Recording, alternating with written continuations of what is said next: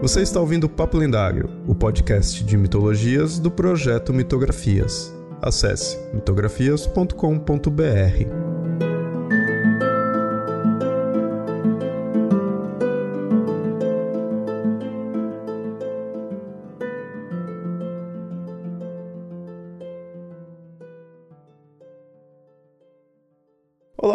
Sempre avisando, esse episódio foi publicado primeiramente lá no canal do Mitografias no YouTube. Se inscreve e curte os vídeos lá também.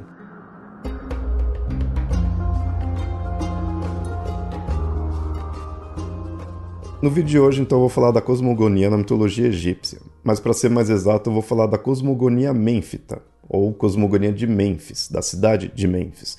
Porque na mitologia egípcia tem pelo menos quatro cosmogonias diferentes, algumas se intercalam, tem na verdade algumas variações, mas em geral é pelo menos quatro que são as mais conhecidas. Na verdade, se você não conhece essa palavra, cosmogonia, vou explicar aqui rapidamente. É a palavra utilizada para identificar essas narrativas míticas cuja o objetivo é explicar a origem do universo, a origem do mundo, ou seja, o começo em si. E como eu disse, na mitologia egípcia existe pelo menos quatro cosmogonias diferentes que se intercalam e dividem também alguns deuses entre si. Então você encontra algumas divindades em diversas dessas cosmogonias. No episódio de hoje, eu vou falar da cosmogonia mênfita, que se chama assim porque ela foi desenvolvida na cidade de Mênfis. As outras cosmogonias de fato recebem esses nomes, recebem os nomes das cidades onde elas se desenvolveram. Claro que esses nomes, dos quais elas são apresentadas, são nomes em grego, assim como boa parte dos deuses egípcios do qual a gente encontra nos livros está na versão grega o nome. Esses outros eu vou me aprofundar em outros episódios, então eu vou deixar um para cada cosmogonia, mas além da Mênfita, que tende a ser a mais antiga, temos a cosmogonia de Heliópolis, a cosmogonia de Hermópolis e a cosmogonia de Tebas. Como disse, tudo palavra vinda do grego, apesar de ser da mitologia egípcia. A mais famosa e a mais complexa, a mais desenvolvida, né, com mais detalhes que se encontra, é a de Heliópolis, que eu vou falar num outro episódio. Essa de hoje de Memphis, ela é bem curta, por isso que eu estou aproveitando esse primeiro episódio para já falar dela, que é bem curta, e te dar todo esse envolto aí do que é uma cosmogonia, de como são as cosmogonias egípcias. No caso, hoje, então, eu vou falar da cosmogonia mênfita, você também encontra como cosmogonia de Mênfis, ou então teologia mênfita, já que, é, falando de como se organizam os deuses, apesar que aqui é mais focado em apenas um, já que uma outra forma de chamar é de cosmogonia de Ptah, que é o nome do deus criador. Ele é quem cria tudo, então existem outros deuses, é um politeísmo,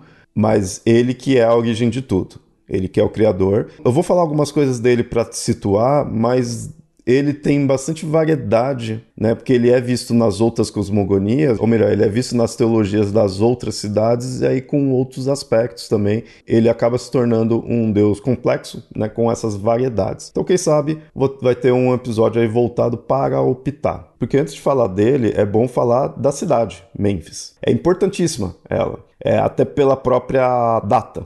Ela foi uma cidade de extrema importância nos princípios do Egito acredito que ela foi fundada lá para 3100 antes da Era Comum. Ou seja, óbvio que tudo do Egito Antigo é antigo, mas digamos que até para boa parte ali da história do Egito Antigo, a fundação dessa cidade, com isso o desenvolvimento dessa cosmogonia, todo o desenvolvimento da religiosidade ali, das crenças né, dos de aos deuses em Mênfis, é também bem antigo. 3100 antes da Era Comum.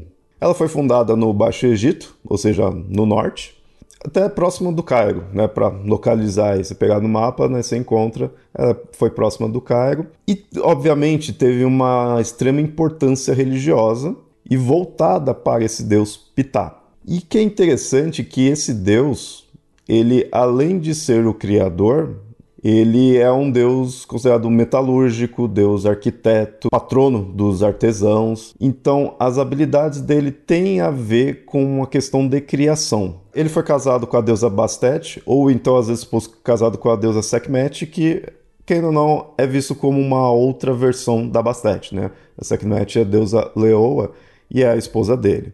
E aí tem alguns filhos, normalmente visto como quatro filhos, que é Nerfeitim, Mirros, Imhotep e Marres e pela importância dele, por causa da época, do tempo, né, que teve toda essa devoção a ele, esse desenvolvimento, ele acabou sendo muito associado, também por causa das outras cosmogonias, a outras divindades. Isso que torna ele bem complexo, pela questão da região, de como é visto em outros locais, e como é visto em própria cidade de Mênfis. Na mitologia egípcia isso é muito comum, isso é uma dica aí, você for estudar a mitologia egípcia, ela é muito comum ter essa questão de deuses se desdobrarem. Só em Mênfis, por exemplo, é dito que ele tinha pelo menos sete formas. Caso você não tenha relacionado o nome à figura, ele é uma divindade que normalmente é representada como uma múmia. Então ele tem um corpo branco, visto de lado, totalmente de lado, com as pernas juntas, né? Que às vezes os deuses estão meio que caminhando. Ele é visto mumificado, então ele fica com as pernas unidas. E ele é verde. Ou em algumas versões ele é azul. Mas não confundir com o Osíris. O Osíris também por essas questões de mumificação, tem uma representação levemente semelhante, né, em questão de cor, a ideia de múmia, né, mas são deuses diferentes, mas que, como eu falei, como o Ptah se une a outras divindades na adoração, então às vezes é visto como um só, né? Assim, às vezes tem uma certa relação. Inclusive, não só com um de uma vez. O Ptah ele se une com um deus falcão de Mênfis mesmo, chamado Sokar, e em seguida com Osíris. E aí tem variações, tem o Pitar Seker, tem o Pitar Hefestos, inclusive porque o Pitar ele foi visto pelos gregos semelhante ao Hefesto, por essa questão metalúrgica dele. Né, o deus dos artesãos, mexer né, com os metais, um deus criador nesse sentido, criador manual mesmo. Né? Ele foi comparado com o Hefesto. E aí eles põem Pitá Hefesto. E Ra, também é uma outra versão, e aí Ptah, Ptahê, né? Porque Ra também é o deus sol dos egípcios, que em algumas cosmogonias, em alguns casos, ele é visto como um deus supremo. O Ptah, obviamente, um deus criador, um deus supremo. Inclusive, falando das questões dos nomes né, do Ptah, ou nomes relacionados a ele, alguns especialistas dizem que o próprio nome Egito, essa palavra, veio desse deus que seria Helet Capitá, que significaria templo do espírito de Pitá. E aí, novamente, com influência dos gregos, eles teriam é, pego essa palavra e transformado até chegar no que a gente chama de Egito. E ainda falando dessa questão do Pitá se unir com outros deuses, e, e também relacionado à questão de criação, temos um outro deus que é chamado de Tatenem, e aí esse também é um que é dito que é ou uma versão do deus Ptah, teria se unido na né, Ptah, a questão do culto, e ele seria meio que até anterior. Então assim, eu já falei que são quatro cosmogonias, quatro mitos de criação. O, Me o de Mênfis, que seria um dos mais antigos, ainda tem mesmo ali um deus criador que seria anterior, em questão de culto, e que é o Tatenem. Teria se unido, mas aí põe-se que é uma outra forma de, do deus Ptah. E aí com isso também chamado de Ptah Tatenem. Como culto, ele teria absorvido, então, o Tatenem, mas aí fica aquela questão. Alguns especialistas ainda colocam como sendo divindades diferentes, ou então que era uma só e era uma outra versão. Fica toda essa questão que é comum em mitologias, e na mitologia egípcia é bem comum mesmo isso. Ok, mas como a gente sabe de tudo isso? Foi encontrado um fragmento, e aí é o único fragmento que tem essa cosmogonia, não o único local que fala dessa divindade, mas o único local que mostra essa cosmogonia, por isso que é uma cosmogonia curta, que é a Pedra de Shabaca, ou também conhecido como Pedra de Mênfis. É uma cópia, então na verdade ela trata de algo mais antigo ainda. O que é muito comum também nas questões arqueológicas relacionado a narrativas míticas. Então eles encontram algo, mas aquilo lá é um escrito de algo anterior. Até porque muitas vezes é antes da própria escrita. Bom, e agora finalmente falando aí da cosmogonia mênfita, eu sinto desapontar, mas realmente não tem muita coisa. Porque a gente só tem esse fragmento. Então ela não é desenvolvida, pelo menos do que a gente conhece. Por isso que eu fiz questão de mostrar quem é o Ptah, Mênfis, né, para situar bem, porque é dito apenas que o Ptah é um deus que surgiu primeiro, surgiu do nada, e depois foi lá e criou o mundo e criou os deuses, sem muito detalhes, porque ele criou da fala, do pensamento né, e da fala dele. Isso que marca bastante, essa questão dele apenas pensou, teve a vontade, pensou, criou, falou né, e criou. É, mas assim, como ele criou os deuses e essa cosmogonia, como eu falei, ela se une com outras, no caso se une com a de Heliópolis, a de Heliópolis é a que conta, que é a mais conhecida, vai ter um episódio sobre ela, que é a que conta a, a origem vinda de Atum, né, do deus Atum, e aí ele teria criado o restante, e é essa daqui se une um pouco com ela. Então põe que o Ptah criou o mundo e criou Atum, e o Atum foi lá e ainda criou mais alguns detalhes. Né? Então ela se une, mas a que se define como Menfta é só isso daí, é a questão do Ptah ser o criador e criou tudo pela fala. Agora a de Heliópolis que é mais envolvida, mas isso fica para um próximo episódio. Do que a gente sabe ali é interessante analisar esse conceito do Ptah ter criado o mundo pelo pensamento e pela fala. É o que mais marca essa cosmogonia, até porque não tem muita coisa, né? Mas o que me chama a atenção também, que como falei, o, esse deus ele tem muitos aspectos de metalúrgico, né, de deus dos metalúrgicos, deus da, da metalurgia, dos arquitetos, da construção, dos artesãos, né? Então, tudo que é relacionado a coisas de criação mesmo. Ele é um deus criador em vários aspectos. Só que é interessante que, se a gente for parar para pensar, você imagina um deus metalúrgico, um deus artesão, assim, você imagina o quê? Dele criar o mundo nesse aspecto também, nessa forma, né? De repente fazer do metal, ou fazer como um ferreiro, algo assim, né? E não, ele criou da fala. Foi algo totalmente oposto, né? Assim, foi uma coisa bem distante nesse sentido. É, ainda é uma criação, mas não foi aquela criação manual. Isso que é bem interessante, né? É meio contraintuitivo, de certa forma, né? Você imaginar, mas tudo ainda relacionado à criação. E aí, por essa cosmogonia do Pitá ser relacionado com o pensamento e a palavra, é também dito que ele criou a partir da língua e do coração dele. Por ser isso, do, da fala, que é a língua, e aí o pensamento é a questão do coração. É diferente do que a gente imaginaria atualmente, né?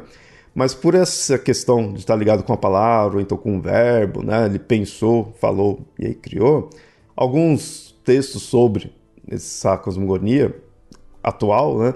Diz que é uma cosmogonia complexa, né? uma cosmogonia hum, sofisticada, digamos assim, né? evoluída.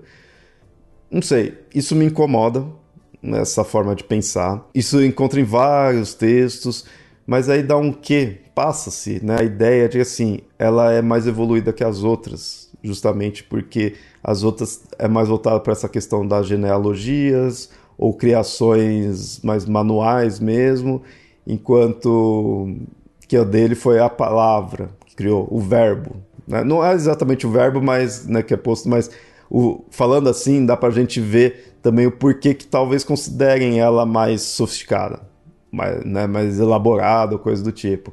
Porque se compara com a cosmogonia da mitologia hebraica, onde Deus criou a partir do verbo. Ele falou e foi fazendo a criação. E é isso me incomoda, sabe? Porque tá pondo que ela é mais evoluída, como se fosse melhor, como se fosse mais envolvida, e ela é até anterior, né? Claro que essa questão de ser anterior ou não também não faria diferença, mas temporalmente falando, ela costuma ser vista como sendo anterior às outras, né? ela é bem antiga. Isso não torna ela melhor ou pior, torna ela desse formato por causa dessa região e como foi desenvolvida ela por si só. As outras cosmogonias, as egípcias ou de outros povos, são como são porque aquela cultura pediu daquela forma, né? Pediu, entre aspas, assim, né? Ela necessitou seja daquela forma, desenvolveu daquela forma. A gente não pode dar um juízo de valor, dizer que uma é melhor que a outra. Elas são diferentes. Cada uma teve um motivo de ser como é. Então, na de Heliópolis, que é a mais famosa, ela é muito voltada para questões de genealogia, lembrando um pouco como é a cosmogonia grega, né? Não só nisso, mas lembra muito disso daí, de ser por questões de genealogia. Não é mais desenvolvida ou menos. A gente pode, no máximo, dizer mais desenvolvida porque a gente tem mais fontes, mais elementos, né? mais informações ali. E aí, nesse caso, até então a do Pitá seria pouco desenvolvida. Né? A gente não tem muito ali de como foi ocorrendo, não tem os passos em si. Mas dizer simplesmente que ela é mais complexa, evoluída, só porque traz uma questão de fala eu acho que é muito, tipo, comparar, mas comparar não nos elementos, em si, numa qualidade. E eu acho que isso é errado, mesmo dentro ainda dos mesmos povos, até porque a, a gente percebe em alguns textos que essa comparação dela ser mais evoluída, ser melhor, vem muito dessa comparação com a mitologia hebraica. Isso eu acho errado, isso eu acho. Né, não, não cola muito bem, não. Né? Mas é isso. Como eu disse, não dá para desenvolver muito. Eu quero desenvolver mais Optar em alguns outros episódios, porque ele tem certos desdobramentos pela importância, principalmente pela união dele com outras divindades. Então tem a versão dele como boi. Eu tinha dito lá de não ser antroposomórfico, mas ele também é unido com outra divindade que aí é um boi por completo, que é o Apis, que é uma outra divindade que aí se junta com ele, e ele tem outras versões também, tem importâncias ali da questão dele ser da fertilidade, e aí cada versão dele vai para um aspecto diferente, mas isso dá para desenvolver num episódio sobre o que nem sempre vai se prender só à cosmogonia. Esse daqui quis apresentar as cosmogonias, esse é o primeiro, então vai ter mais três episódios, um voltado para cada uma das outras cosmogonias. Mas diz aí o que, que você acha que você achou aí do conteúdo, né? Se você quer sobre essas outras cosmogonias e sobre o Pitá também. Dá para falar mais dele.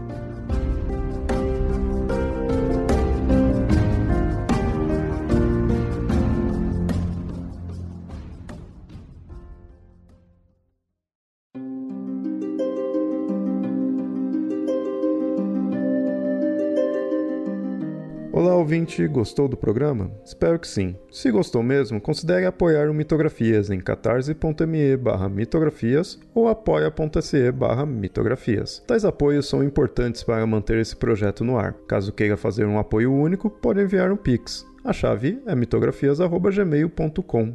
Outro recado é que esse episódio foi originalmente publicado no YouTube. O link estará no post para você assinar o canal. Além disso, siga nas redes sociais, assim estará sempre em dia com todas as publicações. No Facebook você encontra como facebook.com.br papo lendário e no Twitter e no Instagram você encontra como arroba mitografias. Por hoje fico por aqui e até o próximo episódio. Até mais!